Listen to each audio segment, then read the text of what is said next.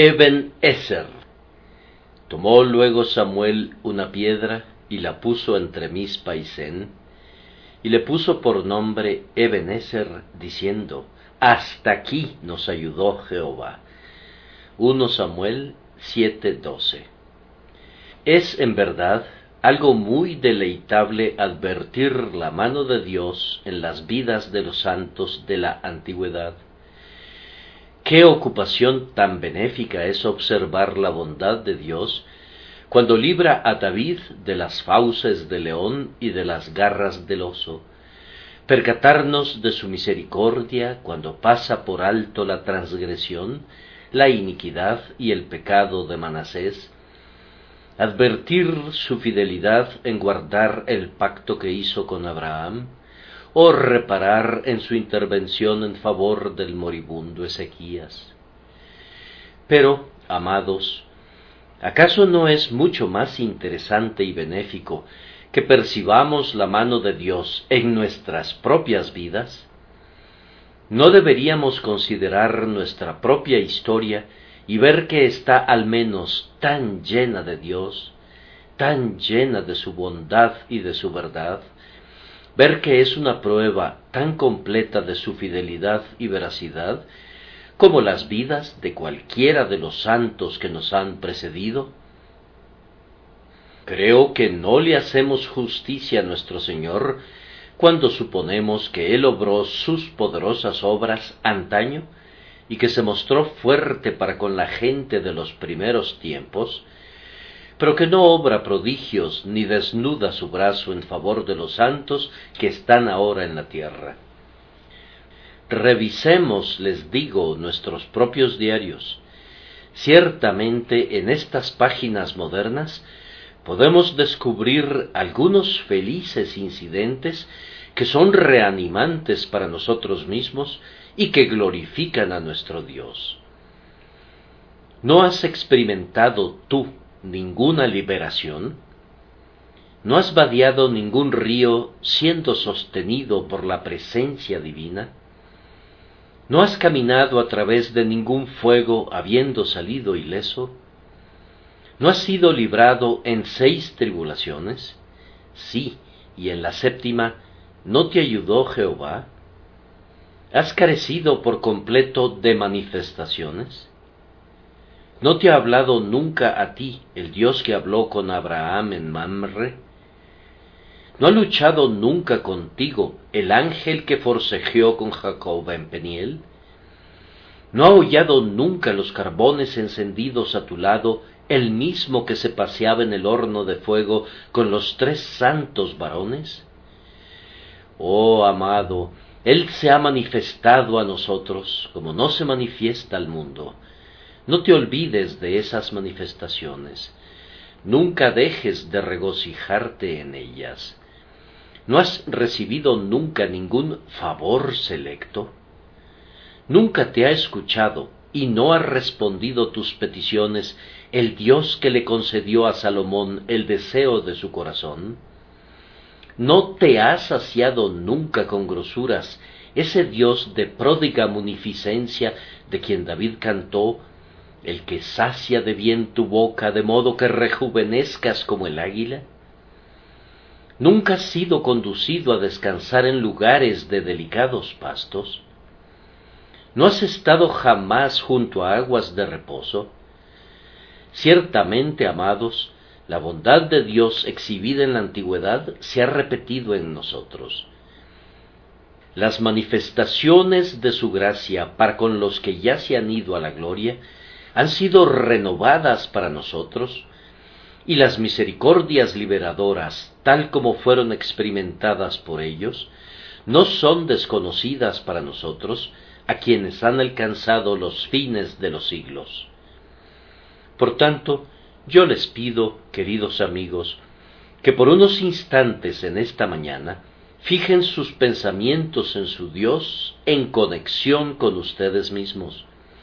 Y mientras rememoramos a Samuel amontonando las piedras y diciendo, hasta aquí nos ayudó Jehová, pongamos énfasis en la palabra nos y digamos, Hasta aquí nos ayudó Jehová a nosotros.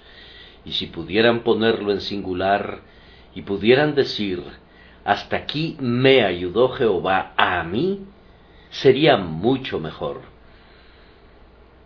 Además, es un ejercicio muy deleitable recordar las diversas maneras en las que los agradecidos santos dejaron constancia de sus reconocimientos.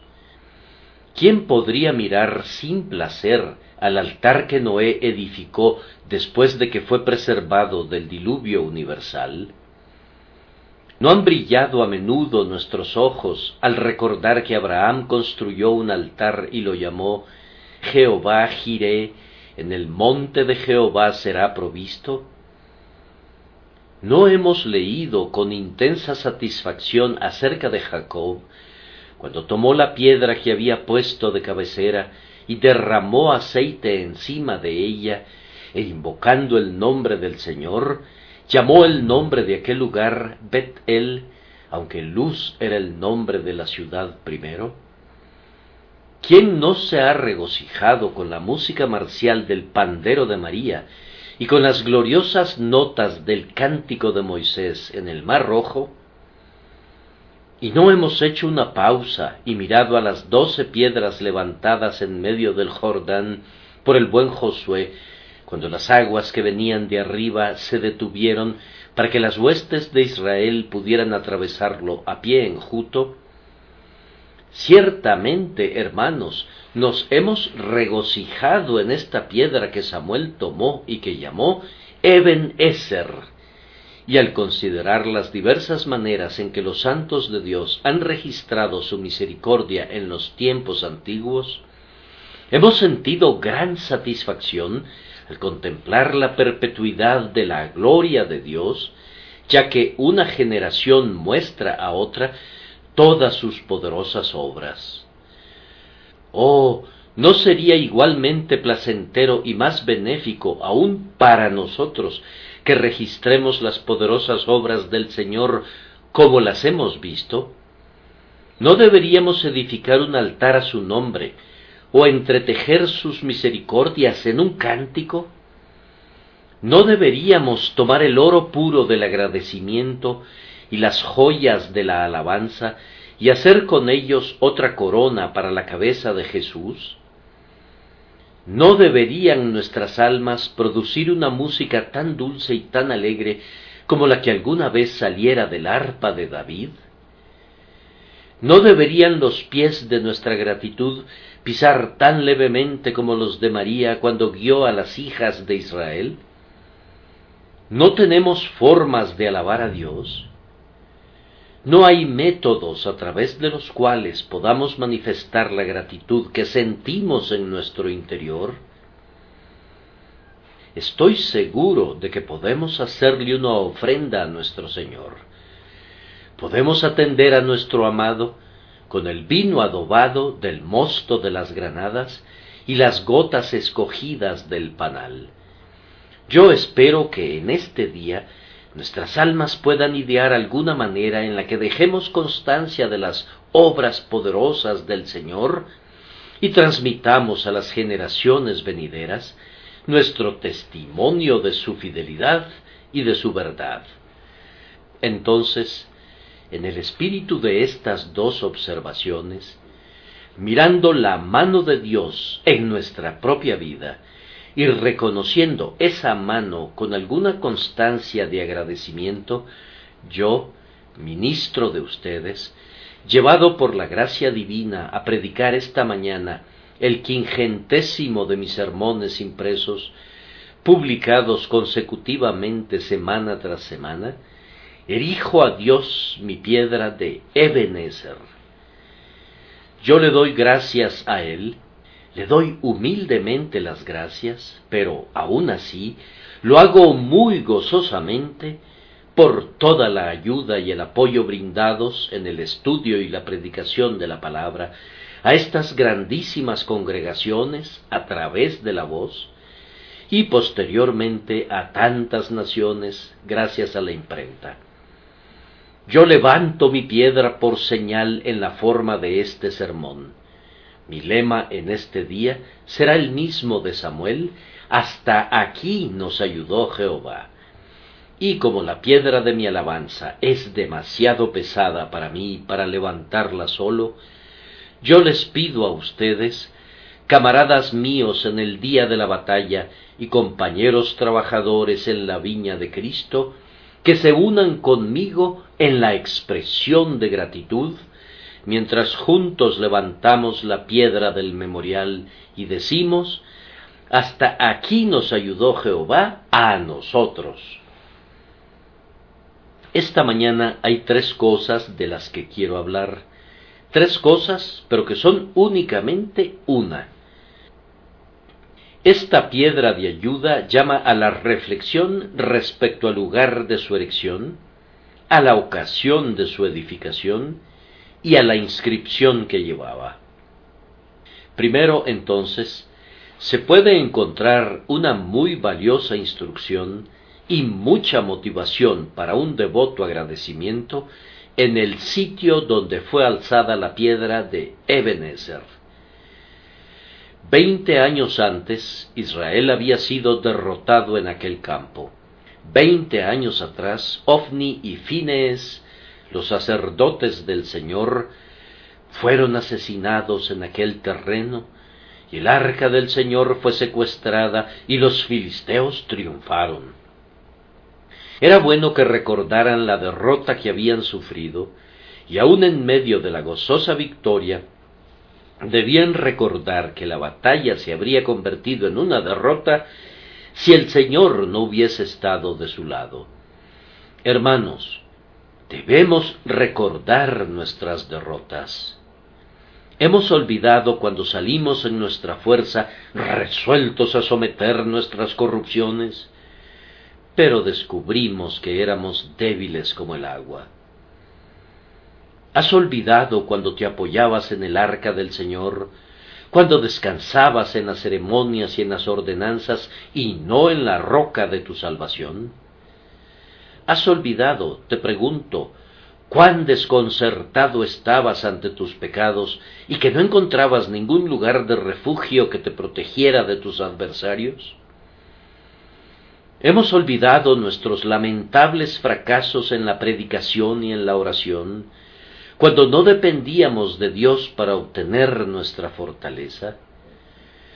Oh, esos tiempos de gemir, cuando nadie ha creído a nuestro anuncio porque el brazo del Señor no fue manifestado. Yo traigo a mi memoria todos mis fracasos mientras estoy sobre este monte de gozo. No dudo que en el campo de Benézer estuvieran las tumbas de miles de combatientes que habían sucumbido en la lucha que las tumbas de nuestros altivos conceptos pasados, las tumbas de nuestra confianza en nosotros mismos, las tumbas de nuestra fuerza y jactancia en la criatura, nos impulsen a alabar al Señor que hasta aquí nos ayudó. Tal vez en aquel sitio hubiera un trofeo levantado por los injuriosos filisteos. Oh, que el recuerdo de la jactancia del adversario, cuando decía, ajá, ajá, penetre en nuestros oídos para endulzar el grito de triunfo mientras glorificamos al Dios de Israel. ¿Has hecho algo por Dios? No habrías hecho nada sin Él. Mira tus derrotas anteriores. Regresas victorioso habrías regresado arrastrando tus ropas en el cielo y con tu escudo deshonrado si Dios no hubiese estado de tu lado. Oh, tú que has comprobado tu debilidad, tal vez por alguna terrible caída o por alguna triste desilusión, que el recuerdo del sitio donde fuiste vencido te constriña a alabar más al Señor que te ha ayudado hasta este día a triunfar sobre tus adversarios.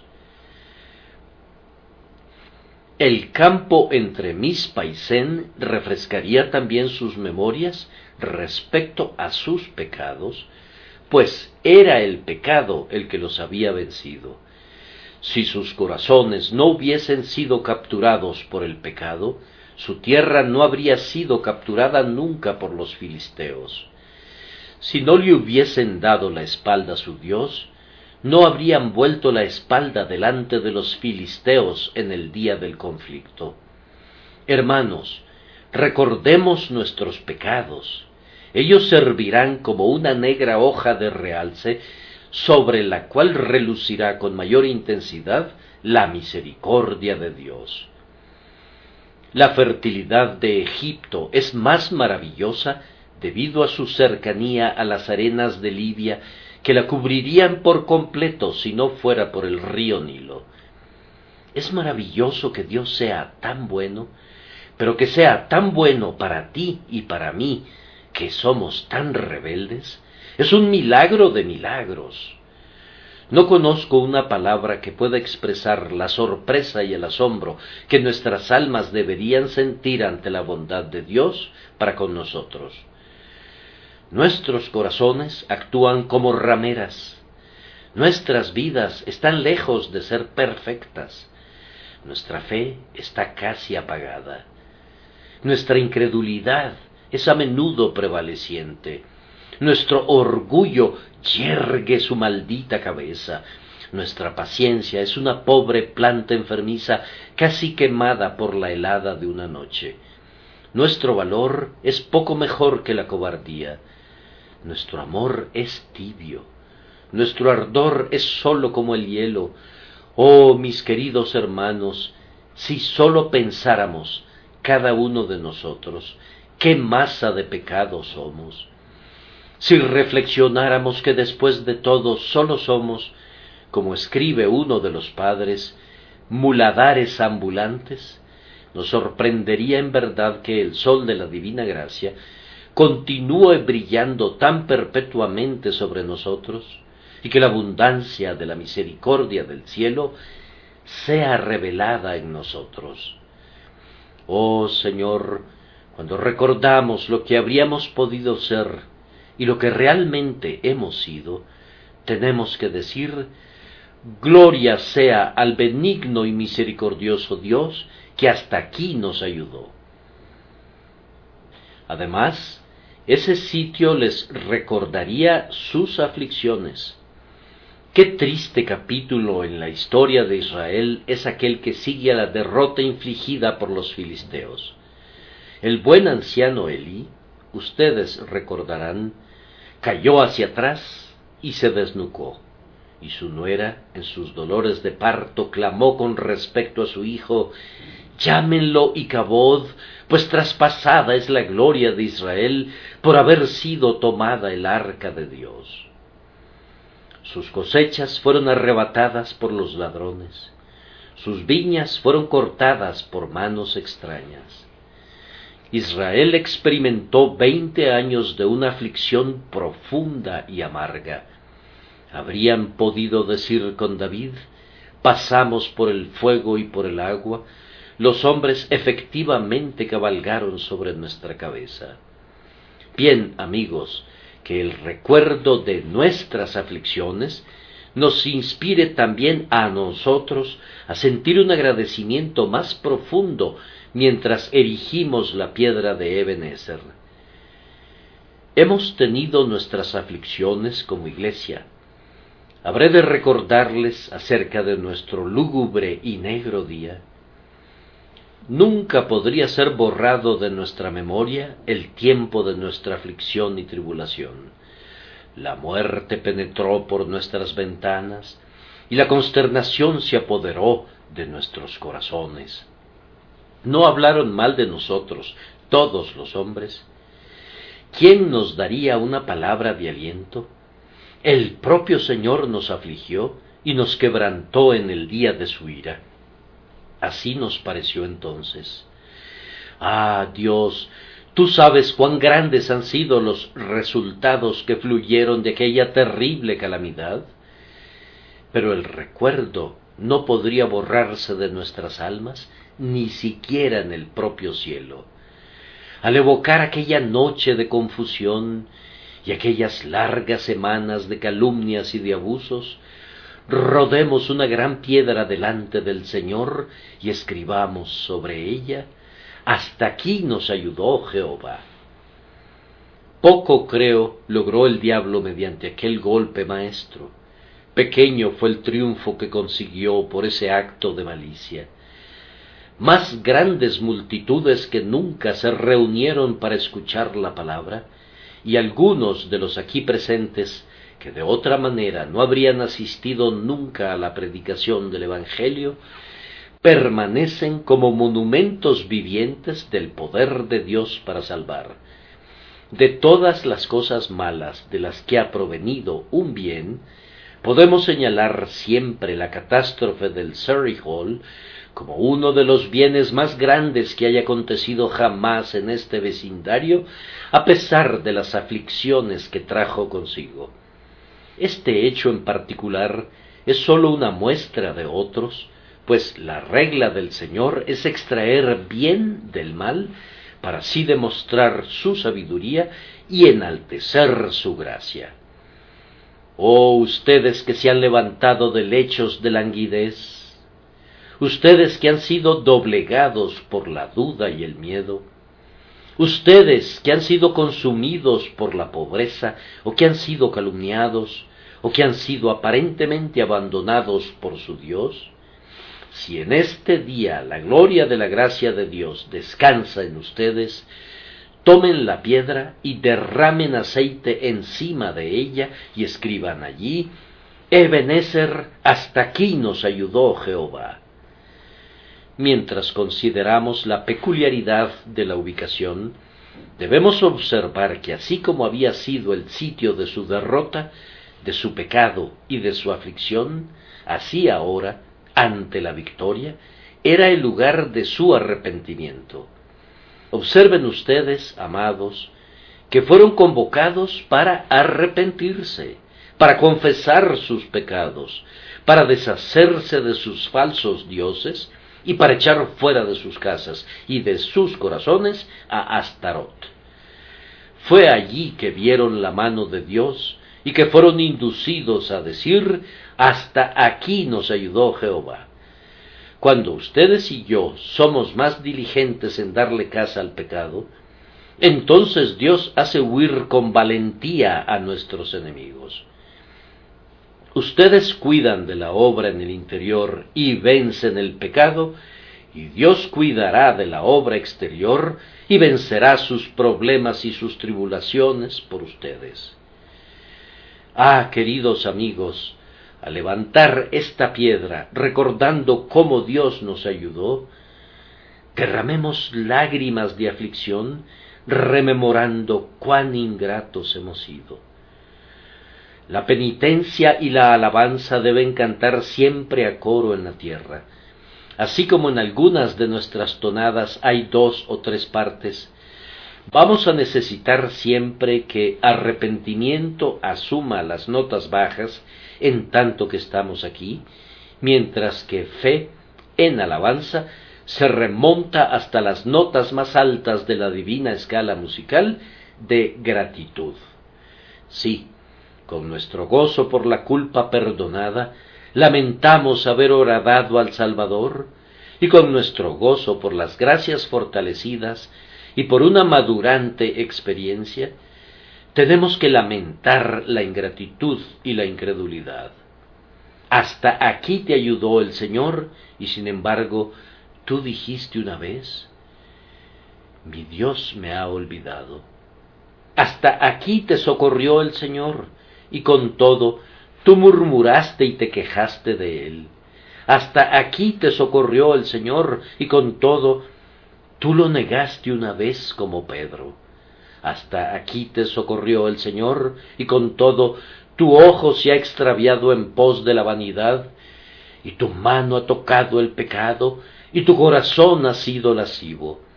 Arrepintámonos, hermanos míos, pues es a través de nuestras lágrimas que percibiremos mejor la belleza de estas agradecidas palabras.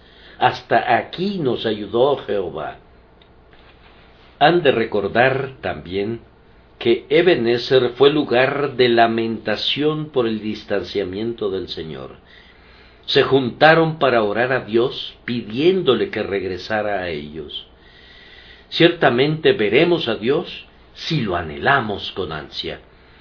Cuán deleitable es ver a una iglesia ansiosa de avivamientos, clamando, pidiéndole a Dios que venga a ella. Ustedes saben, hermanos, que sin Dios las ordenanzas no son nada, cuando no se pueden quedar satisfechos con la letra muerta y seca, sino que realmente quieren tener el poder y la presencia de Dios, entonces no pasará mucho tiempo antes de que lo tengan. Entonces, mientras ustedes y yo expresamos gratitud por el pasado, musitemos nuestra oración a Dios pidiendo una gracia renovada. Si tú personalmente has perdido la luz de su rostro, ora pidiendo esto esta mañana. Retorna, oh Santa Paloma, retorna, dulce mensajera del reposo. Odio los pecados que hacen que te contristes y que te apartaron de mi pecho. Y si se tratara de la iglesia entera, y en cualquier medida nuestro amor se hubiera enfriado y el espíritu de conversión y santificación hubiere partido, elevemos esta misma oración. Salvador, visita tu plantación, concédenos, Señor, una agraciada lluvia. Todo vendrá a ser desolación, a menos que tú regreses de nuevo. Señor, vivifícanos, toda nuestra ayuda ha de venir de ti. El lugar de avivamiento debe ser el lugar de un piadoso agradecimiento. En aquel día también Mispa fue el lugar de un pacto renovado y su nombre significa la torre vigía. Estas personas, digo, se juntaron para renovar su pacto con Dios y para esperarlo como en una atalaya. Siempre que el pueblo de Dios vuelve su mirada al pasado, debería renovar su pacto con Dios. Pon de nuevo tu mano en la mano de Cristo, tú Santo del Altísimo, y entrégate a Él de nuevo. Sube a tu atalaya y está atento a la venida de tu Señor. Mira si hay pecado en tu interior, si hay tentación afuera de ti, algún deber descuidado o algún letargo que repta cautelosamente hacia ti. Ven a Mispa, a la atalaya, ven a Mispa, el lugar de renovación del pacto, y luego toma tu piedra y di, hasta aquí nos ayudó Jehová. Me parece que el sitio donde Samuel dijo Ebenezer era en muchos sentidos sobremanera similar a la posición que ocupamos nosotros en este día. No creo que los hijos de Israel pudieran decir con un gozo más intenso que nosotros, Ebenezer, hemos cometido muchos pecados, hemos tenido una porción de aflicciones y algunas derrotas en razón de nuestra propia locura. Espero que nos hayamos humillado delante de Dios y que nos hayamos lamentado por Él y que deseemos contemplarlo y morar muy cerca de Él y que nuestra alma bendiga en verdad su nombre mientras renovamos el pacto en este día, mientras venimos a la atalaya y esperamos oír lo que Dios el Señor nos dirá. Vamos entonces, en esta gran casa que el favor del Señor ha edificado para nosotros, cantemos juntos, hasta aquí nos ayudó Jehová. Cambiemos ahora el tema para considerar la ocasión de la erección de este memorial. Las tribus desarmadas se habían reunido para adorar. Cuando los filisteos se enteraron de la reunión, sospecharon una revuelta un levantamiento no estaba contemplado en aquel momento, aunque sin duda los corazones del pueblo albergaban la esperanza de que serían liberados de una manera o de otra. Siendo los filisteos como nación muy inferiores en número a los hijos de Israel, tenían la desconfianza natural que invade a los opresores débiles. Si ha de haber tiranos, que sean fuertes, pues nunca son tan recelosos o crueles, como esos pequeños déspotas que siempre están teniendo alguna rebelión.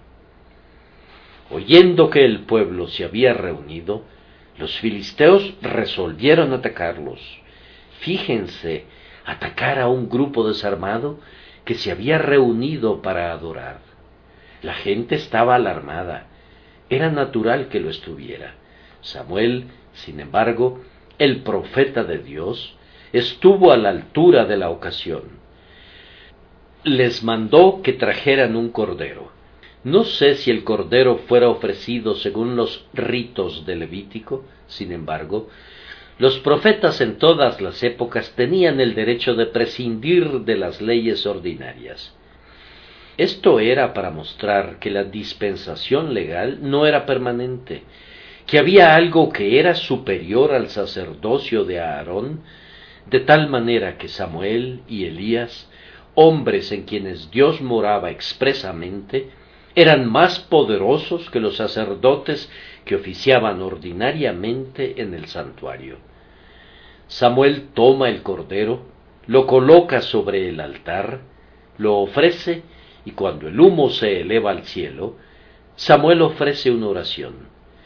La voz del hombre recibe una respuesta de la voz del cielo. Un gran trueno deja consternados a los filisteos que salen huyendo. Me parece que nosotros hemos estado en circunstancias similares. Oigan el paralelo. El Cordero obtuvo la victoria.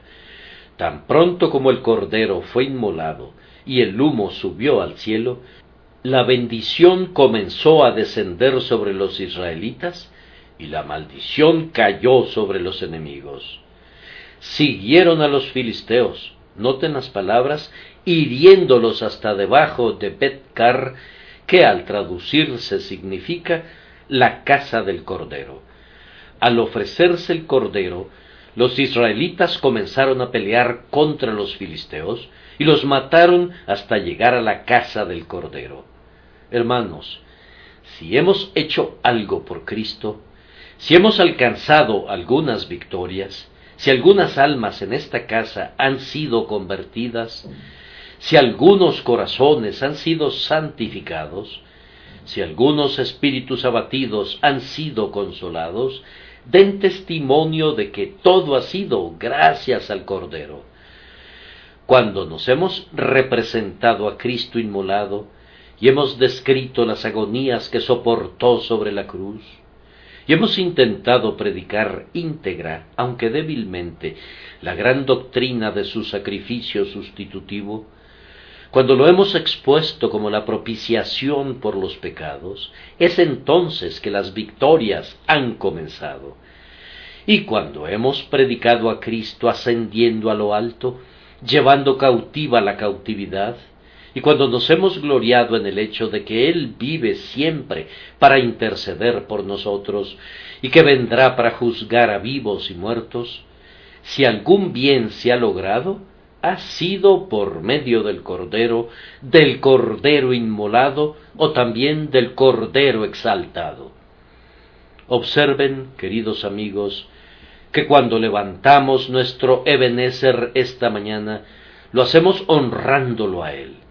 Al Cordero una vez inmolado sea gloria por los siglos de los siglos. Ustedes han vencido a sus enemigos, han hecho morir sus pecados, y han dominado sus dificultades. ¿Cómo ha sido? Desde el altar de aquel Cordero sangrante, prosiguiendo hasta el trono de aquel que ha de reinar por los siglos de los siglos, el camino entero ha sido manchado con la sangre carmesí de sus enemigos. Ustedes han vencido gracias a la sangre del Cordero. El Cordero los vencerá el que cabalga en el caballo blanco va delante de nosotros. Su nombre es el Cordero. Y todos los santos habrán de seguirle sobre caballos blancos y saldrán venciendo y para vencer. Ebenezer, hasta aquí nos ayudó Jehová. Pero la ayuda ha sido siempre por medio del Cordero, el sangrante, el viviente, el reinante Cordero.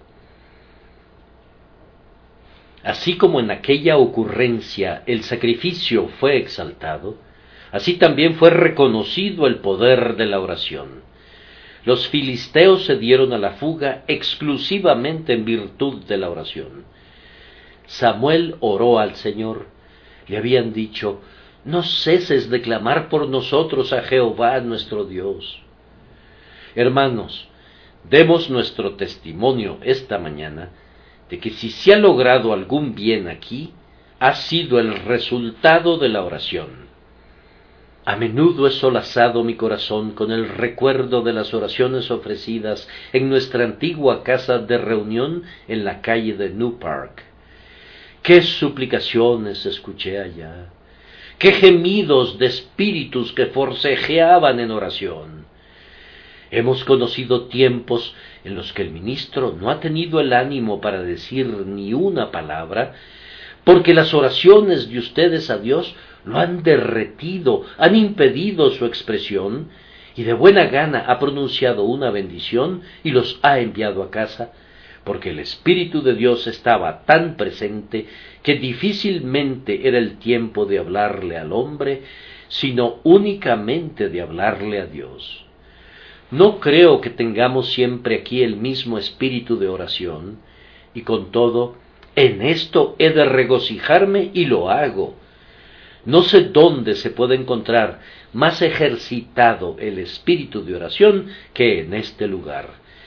Yo sé que ustedes sostienen mis manos en alto, que ustedes son como Aarón y Ur sobre la cumbre del collado, yo sé que ustedes interceden ante Dios para la conversión de este vecindario y para la evangelización de esta gran ciudad. Jóvenes y viejos, ustedes en verdad se esfuerzan juntos para que venga el reino y se haga la voluntad del Señor. Pero, oh, no debemos olvidar, al mirar a esta vasta iglesia, dos mil miembros y fracción que caminan en el temor de Dios, no debemos olvidar que este incremento vino como resultado de la oración y que es todavía en la oración donde nuestra fortaleza se debe apoyar. Yo los exhorto delante del Altísimo que no dependan nunca de mi ministerio. ¿Qué soy yo? ¿Qué hay en mí? Yo hablo, y cuando Dios habla por mi medio, yo hablo con un poder desconocido para los hombres en quienes no mora el Espíritu. Pero si Él me deja, no sólo soy tan débil como otros hombres, sino más débil que ellos, pues no tengo la sabiduría que dan los años, no tengo el conocimiento humano, no he recibido ningún título en la universidad y no tengo el reconocimiento de doctos honores. Si Dios habla por mi medio, Él debe recibir toda la gloria. Si Él salva almas por medio de un ser tan frágil, Él debe recibir toda la gloria. Dad a Jehová la gloria y el poder. Pongan cada partícula de la honra a sus pies. Pero continúen orando. Intercedan ante Dios por mí para que su poder sea visto todavía y que su brazo siga interviniendo con poder en esta obra. Debemos recordar la oración que ha sido escuchada cuando levantamos nuestro Ebenezer y decimos, hasta aquí nos ayudó Jehová. Además, así como hubo oración y sacrificio, han de recordar que en respuesta al olor grato del Cordero y a la dulce fragancia de la intercesión de Samuel, Jehová salió para derrotar a sus enemigos.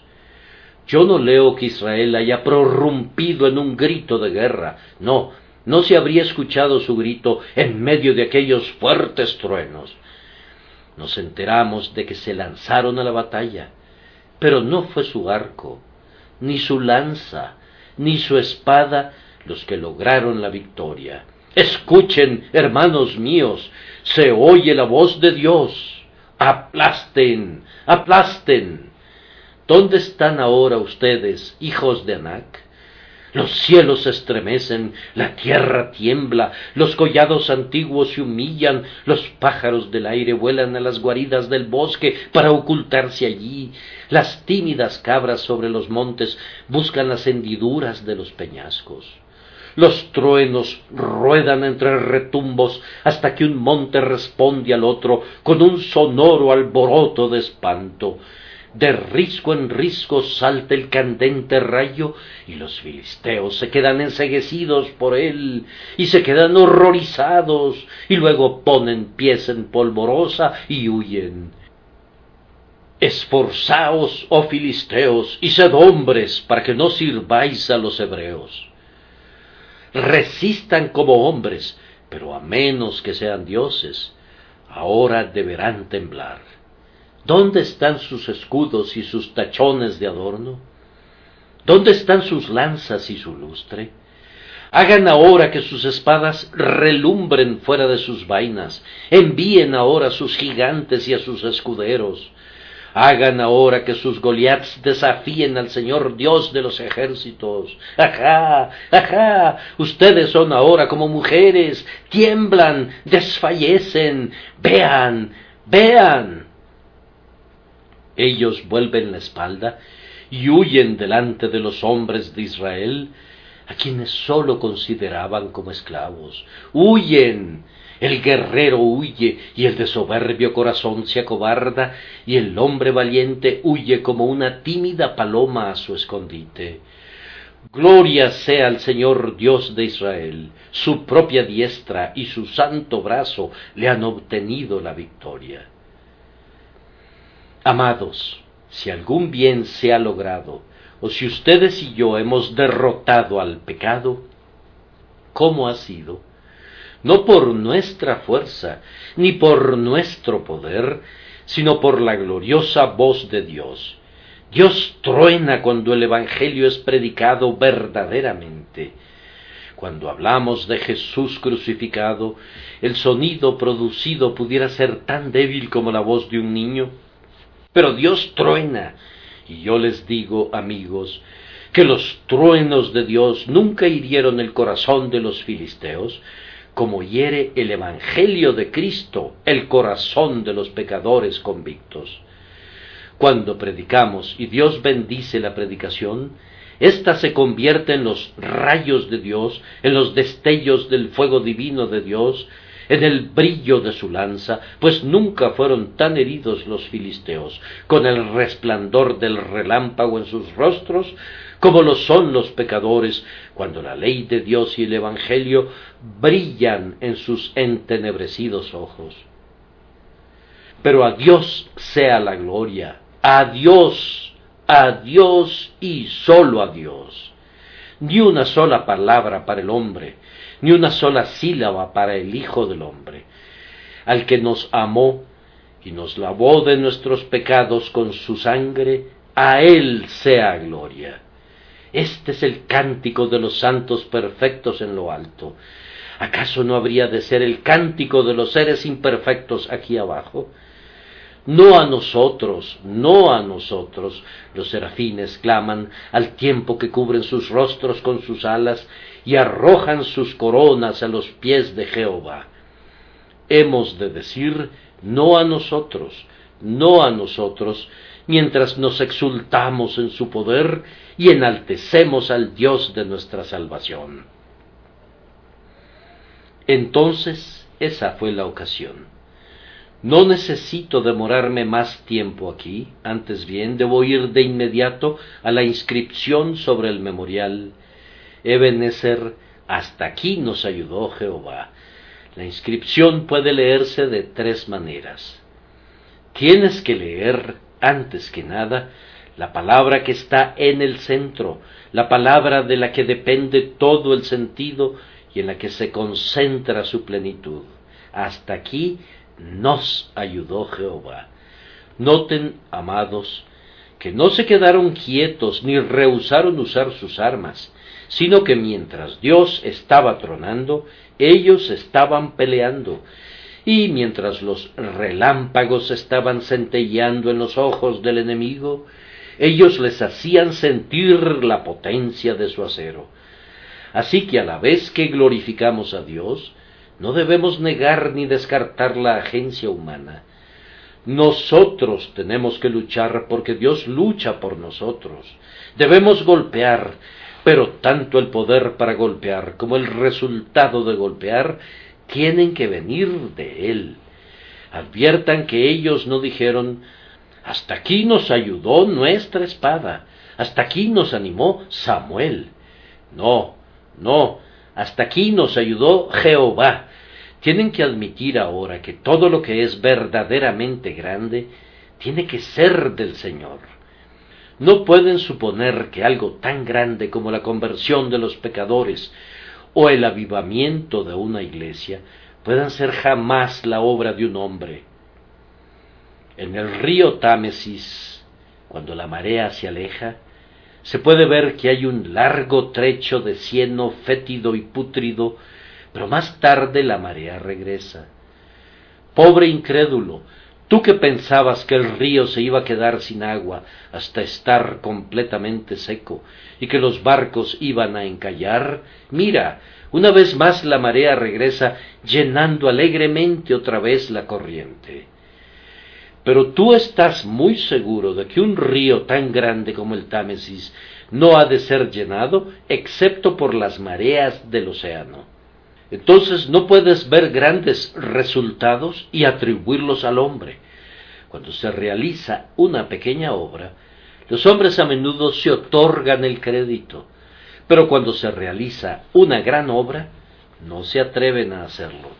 Si Pedro hubiera estado lanzando su anzuelo sobre un costado del barco y hubiera capturado un gran pez, habría podido decir Bien hecho, pescador. Pero cuando el bote estaba lleno de peces de tal manera que comenzaba a hundirse, no podía pensar en él entonces.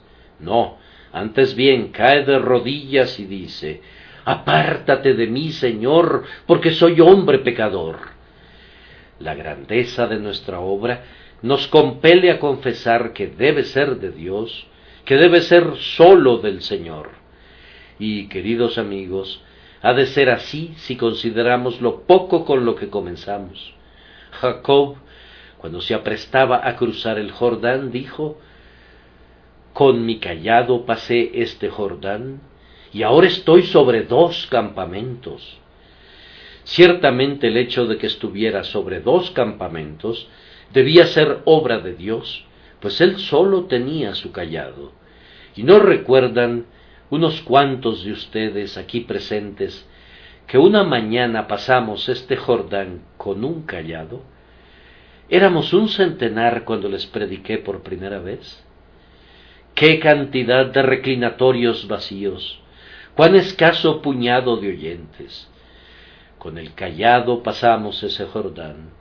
Pero Dios ha multiplicado a la gente y ha multiplicado el gozo hasta convertirnos no sólo en dos campamentos, sino en muchos campamentos. Y muchos en este día se están reuniendo para oír el Evangelio predicado por los hijos de esta iglesia, que han sido engendrados por nosotros y enviados por nosotros para ministrar la palabra de vida en muchas aldeas y villorrios a lo largo de estos tres reinos. Gloria sea a Dios, porque esto no puede ser una obra del hombre. ¿Cuál esfuerzo hecho por la sola fortaleza del hombre habría de igualar lo que es alcanzado por Dios? Entonces, el nombre del Señor ha de ser inscrito sobre la piedra del memorial. Yo soy siempre muy celoso acerca de este asunto. Si como una iglesia y como una congregación, si como individuos no le damos siempre la gloria a Dios, es totalmente imposible que Dios obre por medio de nosotros. He visto muchos prodigios, pero no he visto todavía a un hombre que se arrogara el honor de su obra para sí, a quien Dios no dejara solo tarde o temprano. Nabucodonosor dijo, ¿no es esta la gran Babilonia que yo edifiqué? Contemplen aquel pobre lunático cuyo pelo creció como plumas de águila y sus uñas como las de las aves. ese es Nabucodonosor. Y eso habrán de ser ustedes, y eso habré de ser yo, cada uno a su manera, a menos que nos contentemos con darle toda la gloria a Dios. Ciertamente, hermanos, seremos una pestilencia en la nariz del Altísimo, algo ofensivo, algo incluso como carroña delante del Señor de los ejércitos, si nos arrogamos cualquier honor. ¿Para qué envía Dios a sus santos? ¿Para que sean semidioses? Hizo Dios fuertes a los hombres para que se autoexaltaran hasta llegar a su trono. ¿Cómo? ¿Acaso el Rey de Reyes te corona con misericordias para que tú pretendas tener señorío sobre él? ¿Cómo? ¿Acaso te dignifica para que usurpes las prerrogativas de su trono? No, tienes que venir con todos los favores y honores que Dios ha puesto en ti y arrastrarte hasta el pie de su trono y decir, ¿quién soy yo y qué es la casa de mi Padre para que te hayas acordado de mí? Hasta aquí nos ayudó Jehová. Les dije que este texto puede leerse de tres maneras. Lo hemos leído una vez poniendo el énfasis en la palabra que está en el centro. Ahora ha de ser leído mirando en retrospectiva. Las palabras hasta aquí parecieran ser una mano que apunta en esa dirección. Miren el pasado, miren el pasado veinte años, treinta, cuarenta, cincuenta, sesenta, setenta, ochenta, hasta aquí. Diga eso cada uno de ustedes, a través de la pobreza, a través de la riqueza, a través de la enfermedad, a través de la salud, en casa, fuera de casa, en tierra, en el mar, en honor, en deshonra, en perplejidad, en gozo, en tribulación, en triunfo, en oración, en la tentación, hasta aquí. Junten todas esas cosas. A veces me gusta contemplar una larga avenida de árboles. Es muy deleitable fijar la mirada desde un extremo hasta el otro del largo paisaje una suerte de templo frondoso con sus pilares de ramas y sus arcos de hojas. No puedes mirar los largos pasillos de tus años, mirar las verdes ramas de la misericordia en lo alto, y los sólidos pilares de benignidad y de fidelidad que sostienen tus goces? ¿No hay pájaros cantando en aquellas ramas? Seguramente debe de haber muchos, y un sol radiante y un cielo azul están allá. Y si volteas a lo lejos, puedes ver el brillo del cielo y un trono de oro. Hasta aquí, hasta aquí. Luego el texto puede leerse de una tercera manera, de cara al futuro, pues cuando un hombre se acerca a una determinada señal y escribe hasta aquí, mira en retrospectiva a mucho de lo que representa el pasado, pero hasta aquí no es el fin, pues todavía se ha de recorrer una mayor distancia. Más pruebas, más dichas, más tentaciones, más triunfos, más oraciones, más respuestas, más arduos trabajos, más fortaleza, más luchas, más victorias, más calumnias, más consuelos, más leones y osos con los que luchar, más zarpazos de león para los Davides de Dios, más aguas profundas, más montes altos, más tropas de demonios, más huestes de ángeles todavía. Y luego viene la enfermedad, la ancianidad, los achaques, la muerte. ¿Ya se acabó todo? No, no, no. Vamos a levantar otra piedra cuando entremos en el río. Vamos a gritar Ebenezer allí. Hasta aquí nos ayudó Jehová, pues aún viene algo más. Un despertar a su semejanza, un ascenso por esferas estrelladas, arpas, cantos, palmas, vestiduras blancas, el rostro de Jesús, la compañía de los santos, la gloria de Dios, la plenitud de la eternidad, la infinitud de la bienaventuranza. Sí, tan seguramente como Dios nos ayudó hasta aquí hoy, nos ayudará hasta el final. No te desampararé ni te dejaré. Entonces, ánimo, hermanos, y al tiempo que amontonamos las piedras diciendo, hasta aquí nos ayudó Jehová, ciñamos los lomos de nuestra mente y seamos sobrios y esperemos recibir la gracia que ha de ser revelada en nosotros hasta el fin, pues así como ha sido, así será por todos los siglos. Necesito un poco de aceite para derramarlo sobre esta señal de piedra. Necesito algo de aceite. Jacob derramó aceite sobre ella e invocó el nombre del Señor. ¿Dónde obtendré yo mi aceite? Agradecidos corazones, ¿tienen ustedes algo de aceite?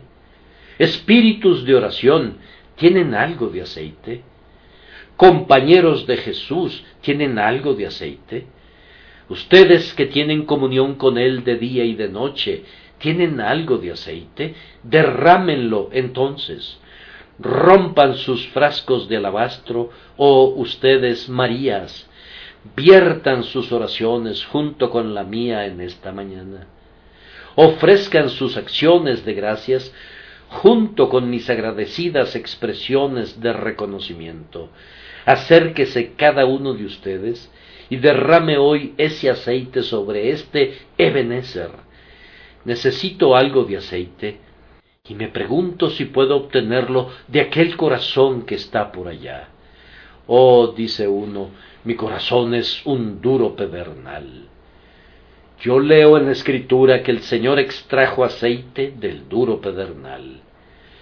Oh, que hubiese un alma que fuese conducida a creer en Cristo esta mañana, que algún corazón se entregara a Cristo hoy. ¿Por qué no habría de ser así? ¿Por qué no? El Espíritu Santo puede derretir el pedernal y mover montañas. Joven, ¿cuánto tiempo hemos de predicarte?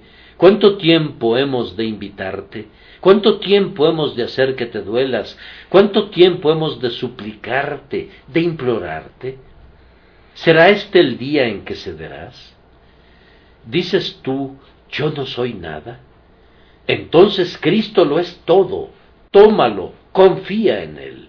No sé de qué mejor manera celebrar este día de ser y de acción de gracias que algunos corazones acepten en este día el anillo de matrimonio del amor de Cristo y que sean prometidos al Hijo de Dios por los siglos de los siglos. Que Dios conceda que así sea. Así será si oran pidiendo eso, oh corazones veraces y a Dios sea la gloria por siempre. Amén. Gran Dios, cantamos esa poderosa mano que continuamente nos sostiene. El principio del año muestra tu misericordia, que la misericordia lo corone hasta su cierre, de día, de noche, en casa, fuera de casa, seguimos siendo guardados por nuestro Dios, alimentados por su incesante abundancia, guiados por su inerrante consejo. Con agradecidos corazones reconocemos el pasado, el futuro, desconocido para todos nosotros, entregamos a tu cuidado guardián y tranquilos lo ponemos ante tus pies. En circunstancias de exaltación o depresión, Sé tú nuestro gozo y tú nuestro reposo. Tu bondad avivará todas nuestras esperanzas. Adorámoste en todos nuestros cambiantes días. Cuando la muerte interrumpa estos cánticos y selle nuestras lenguas en silencio mortal, Dios, nuestro ayudador, en quien confiamos, a mejores mundos nuestras almas elevará